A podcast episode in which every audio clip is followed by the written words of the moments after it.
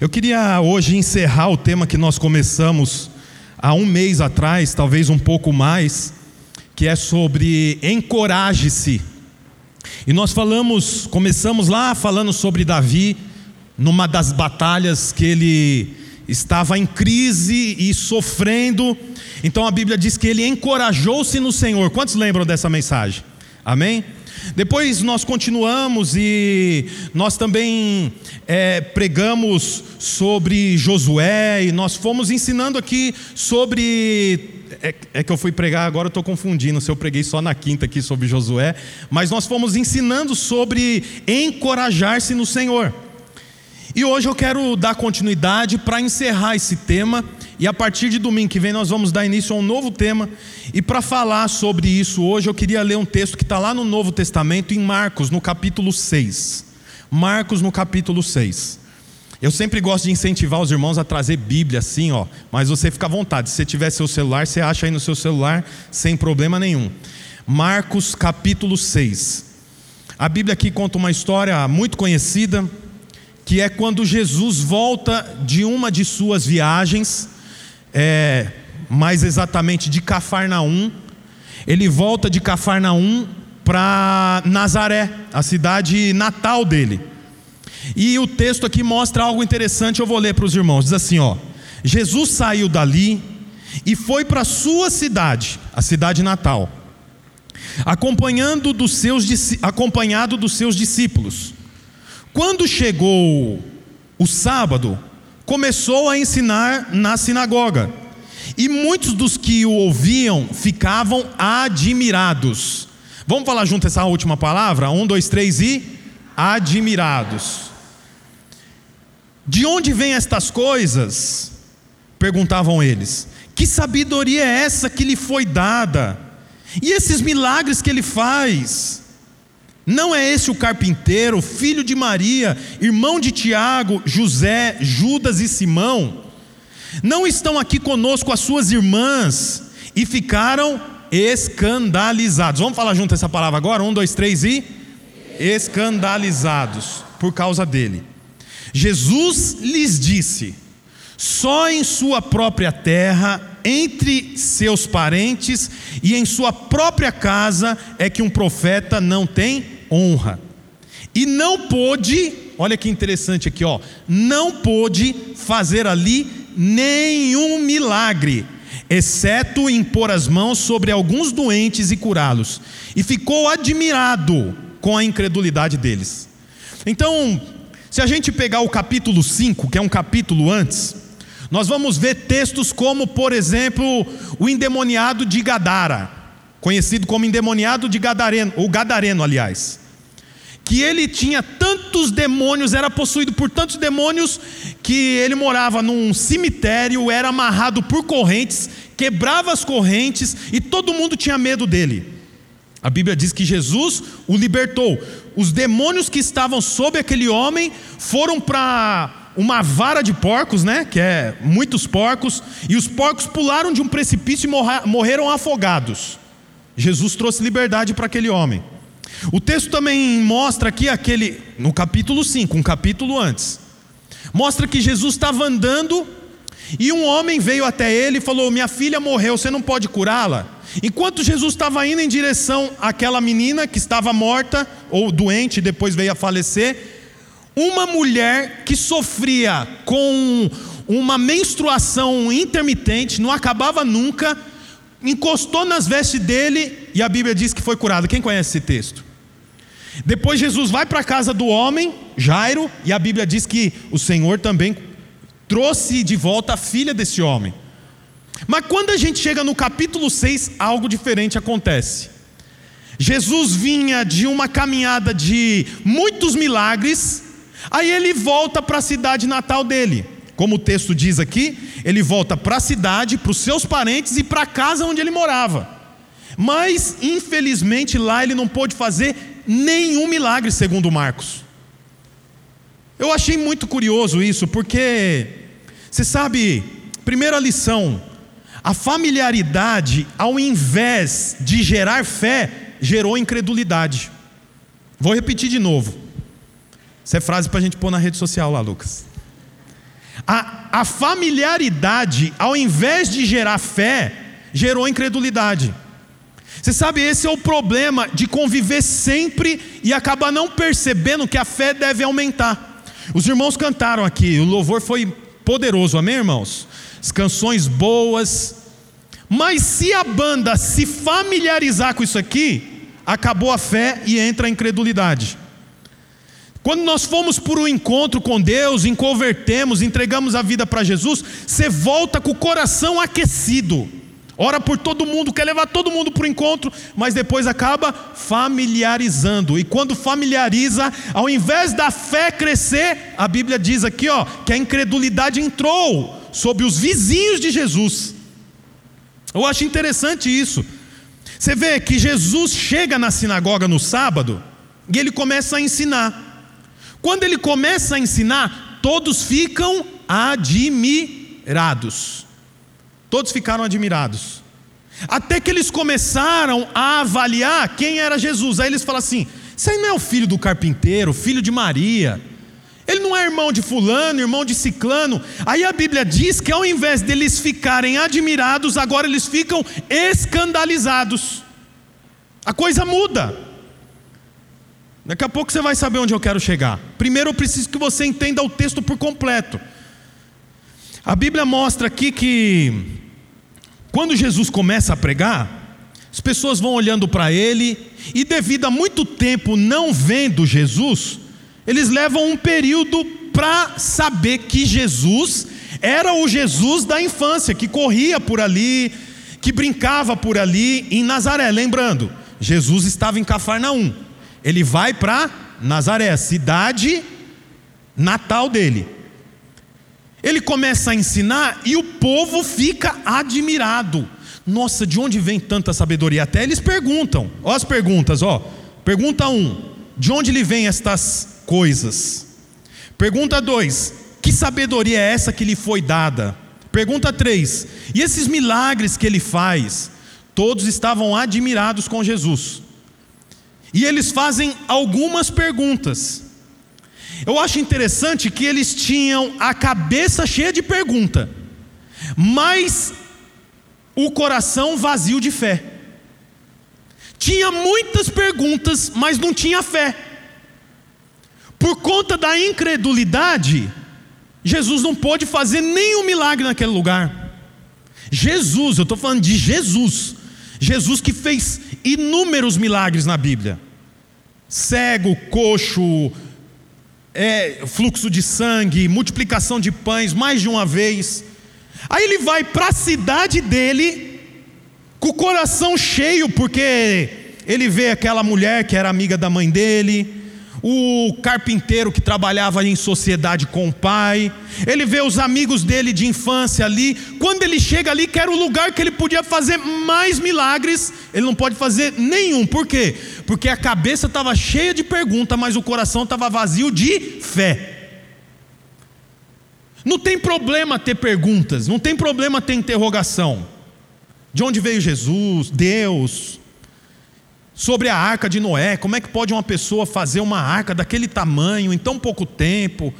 Você não, não tem problema você ter dúvida. O problema é só ter dúvida e não ter a fé no coração.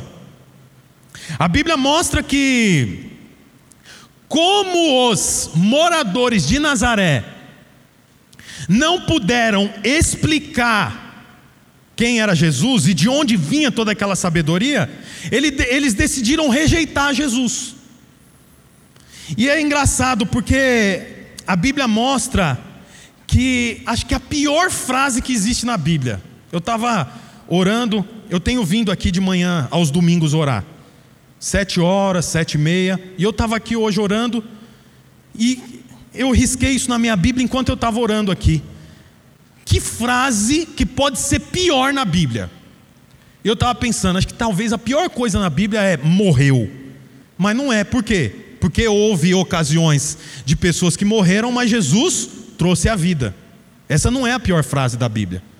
A pior frase da Bíblia poderia ser: ficou pobre. Mas não é também, porque a Bíblia mostra que o Senhor multiplicou por várias vezes e pessoas se tornaram prósperas financeiramente, financeiramente.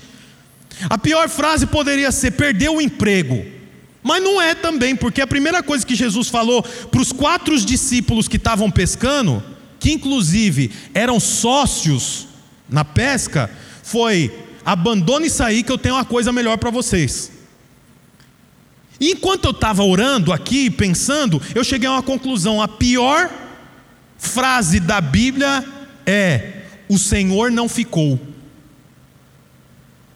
O Senhor não ficou na cidade que ele nasceu. Olha o versículo 6. 6, 6. E ficou admirado com a incredulidade deles. Então Jesus passou a percorrer os povoados ensinando. Jesus não ficou em Nazaré e foi para cidades vizinhas.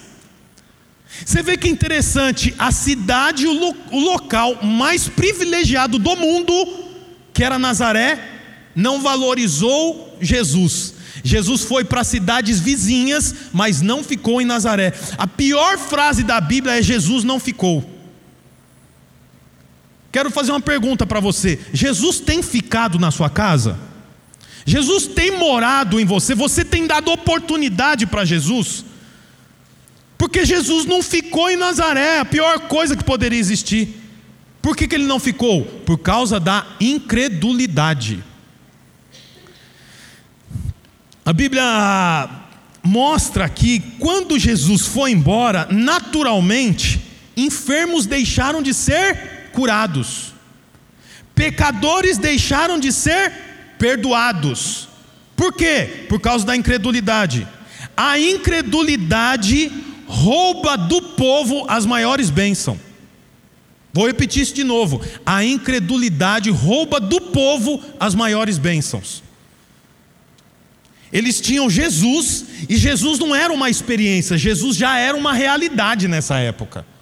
Não é que eles iam dar um voto de confiança, Jesus já tinha os doze discípulos.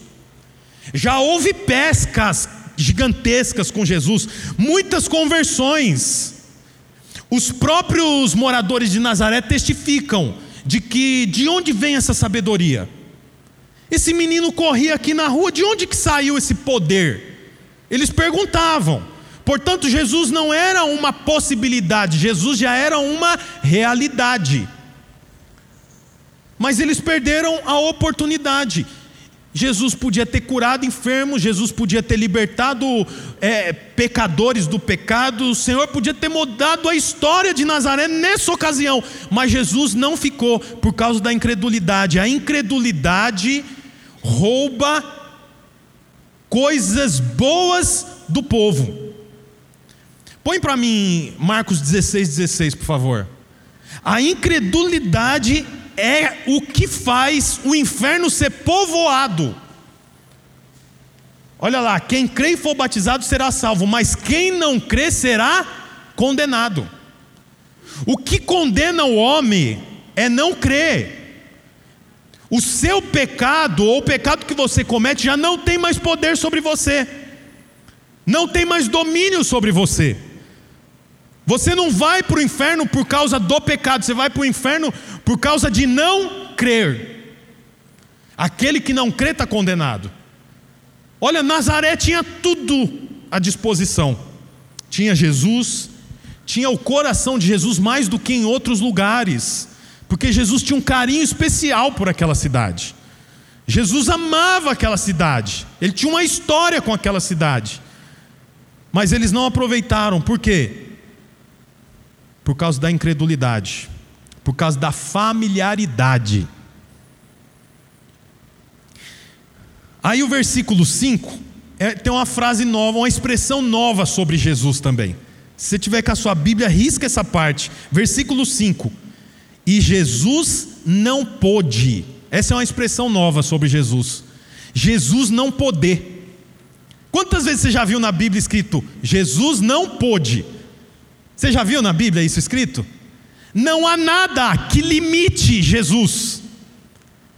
Nada que limite Jesus. A Bíblia fala que em uma ocasião uma mulher foi pega no ato do adultério. O que, que é pega no ato do adultério, irmãos? Nu. Ela estava tendo relação íntima. Aí os homens pegam ela, traz ela para Jesus, e a lei, a lei de Moisés dizia que ela tinha que ser morta, a pedras, pedradas. Puxa, Jesus estava numa situação constrangedora, e agora? Eu comprometo a lei de Moisés ou eu comprometo a mim mesmo dizendo que ela merece uma nova chance? Aí você vê que interessante, Jesus dá uma nova oportunidade para ela, questionando os homens que estavam com a pedra na mão. O que, que ele pergunta? Quem não tem pecado pode, pode atirar, sem problema nenhum. Quem não tem pecado, atira. Você vê que engraçado. Quem queria atirar, não podia, porque tinha pecado. E quem podia, que era Jesus, não queria. Você vê que interessante, ali talvez era um momento que podia estar escrito: Jesus não pôde fazer nada por aquela mulher, até porque foi pega no ato do adultério. Mas não tem isso lá.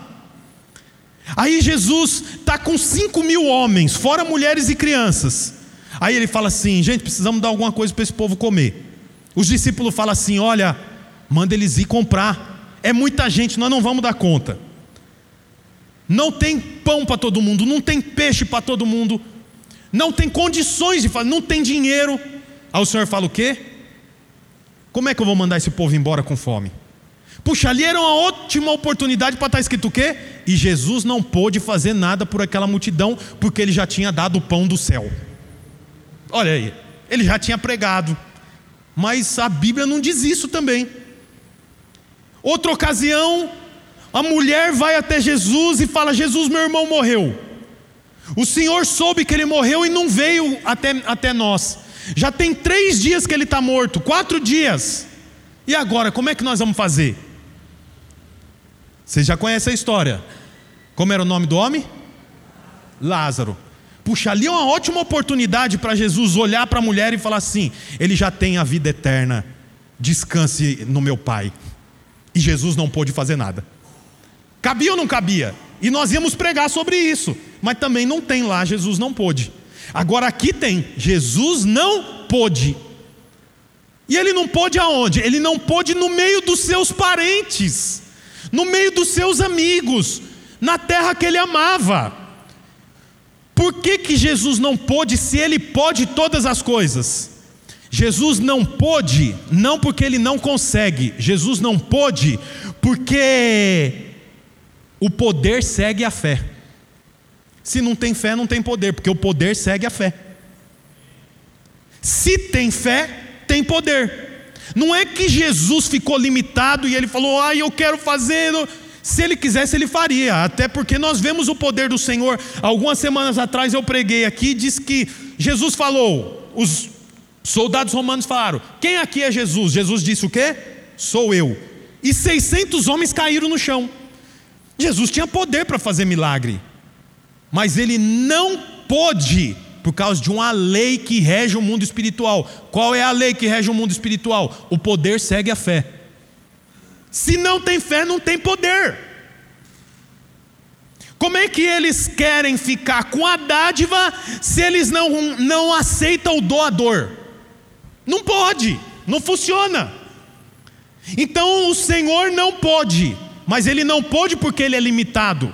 Ele não pôde porque ele não conseguia, ele não pôde porque o poder segue a fé. Não existe poder sem fé. E você sabe, tudo isso que eu falei aqui, irmãos, é para você ir guardando no seu coração. Porque agora eu quero falar algo que está relacionado com tudo que nós temos pregado aqui ao longo desse um mês. Versículo 5, 6, vou ler de novo.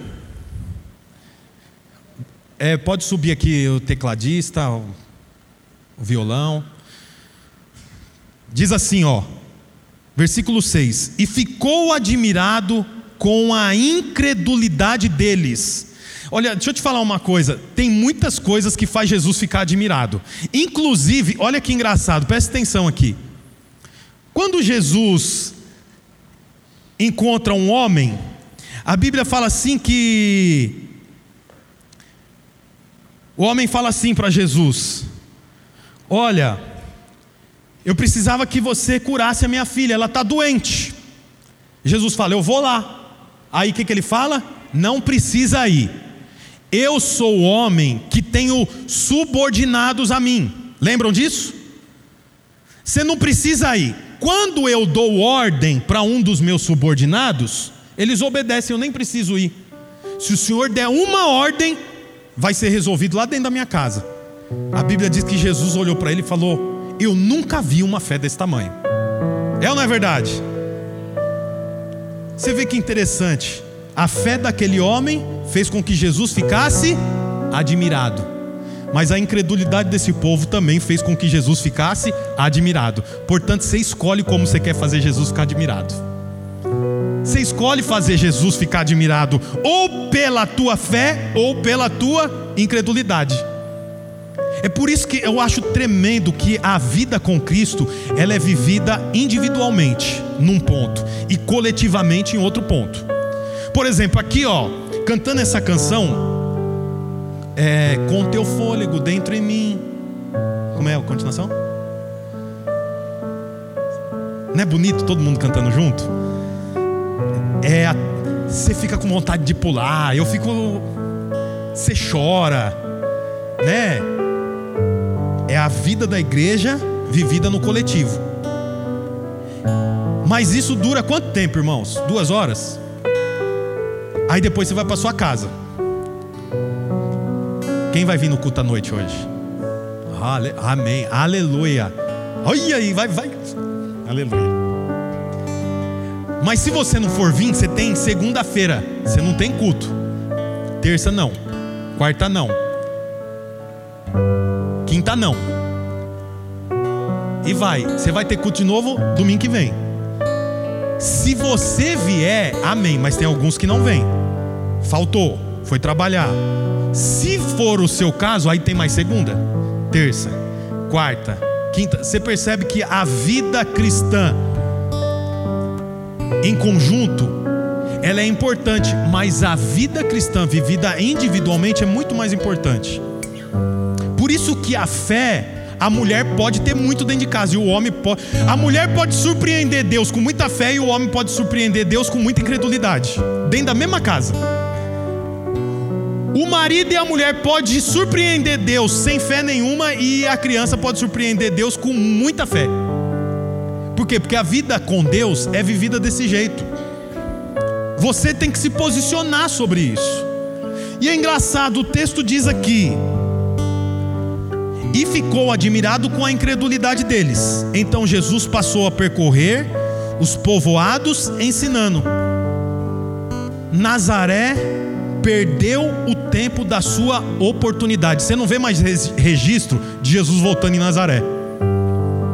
Não tem mais registro. Perdeu o tempo da oportunidade. Sabe o que é tremendo, irmão, disso tudo?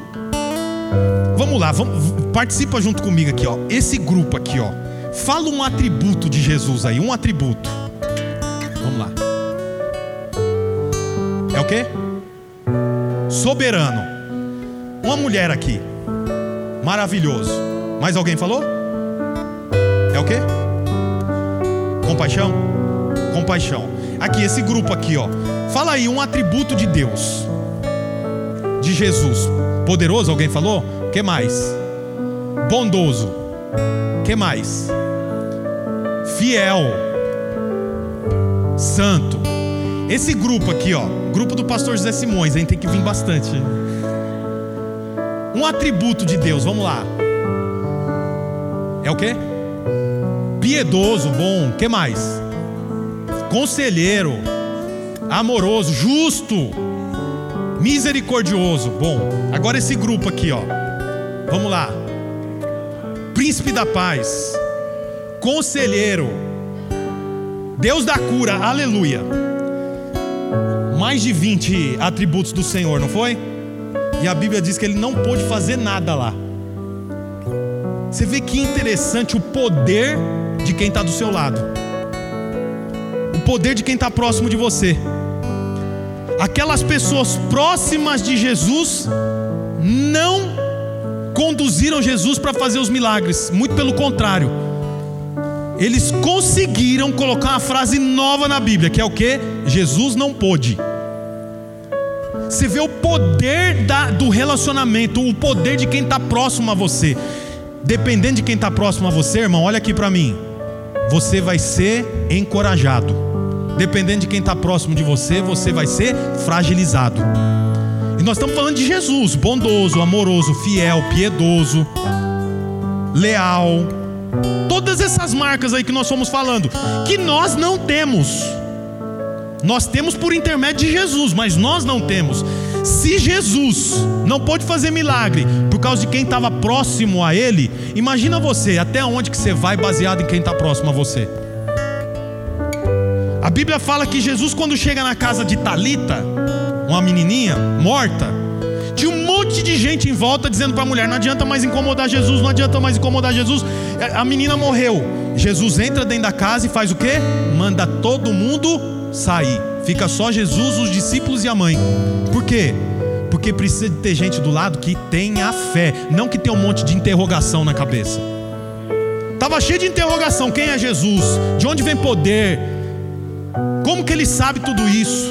Esse não é o filho de João, José, esse não é o filho de Maria. Um monte de interrogação, mas o coração vazio de fé. Deixa eu te falar uma coisa: você pode não ter resposta para tudo, mas você precisa ter um coração cheio de fé. Uma cabeça cheia de dúvida não ajuda um coração a ter fé, mas um coração cheio de fé ajuda uma cabeça a acabar com as dúvidas. Nós vemos na Bíblia, e eu preguei aqui sobre Elias. Ele entrou no quarto e ficou sozinho com a criança morta. Ambiente de fé. Você precisa tomar cuidado com quem está próximo a você. E a responsabilidade é sua de quem está próximo a você. Ah, mas pastor, é muito meu amigo. Ixi, nós estamos juntos há muito tempo, tá? Mas observa se ele atribui fé ao seu coração ou se ele arranca a fé do seu coração. Porque tem gente que ao invés de acrescentar fé, arranca fé. Ao invés de te colocar lá para cima, te coloca lá para baixo, sem perceber. Tá com o coração até bondoso em relação a você, mas no final das contas só te arrebenta. Você precisa saber que eu encorajo-me no Senhor, eu crio um ambiente de encorajamento, como eu preguei sobre Elias, Eliseu, mas eu também escolho as pessoas que estão próximo a mim, porque elas podem me encorajar, mas elas podem também me puxar para baixo. Faz um filtro, tira as pessoas, subtrai. Tem gente que tem que ser subtraído para que as dúvidas acabem para que a insegurança acabe. Jesus nunca mais voltou para lá e o tempo da oportunidade de Nazaré acabou. Quero te falar uma coisa: você está vivendo um tempo de oportunidade.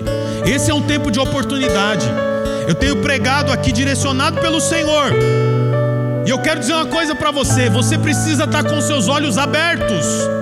Porque o tempo da oportunidade, como a Bíblia diz, se chama hoje. Se chama hoje. Hoje é o tempo da oportunidade. Você precisa estar rodeado de pessoas que tenham fé como você. A Bíblia diz o que no versículo 6? Então Jesus passou a percorrer os povoados ensinando, chamando os doze para junto de si. Jesus levou quem de Nazaré com ele? Os doze, que não tinha muitas dúvidas, mas tinha o coração cheio de fé. As dúvidas que eles tiveram foram sanadas. Jesus pergunta: Quem estão dizendo por aí que eu sou? Aí um diz assim: Ah, diz que o senhor é Elias. Outros diz que o senhor é João. Outro diz.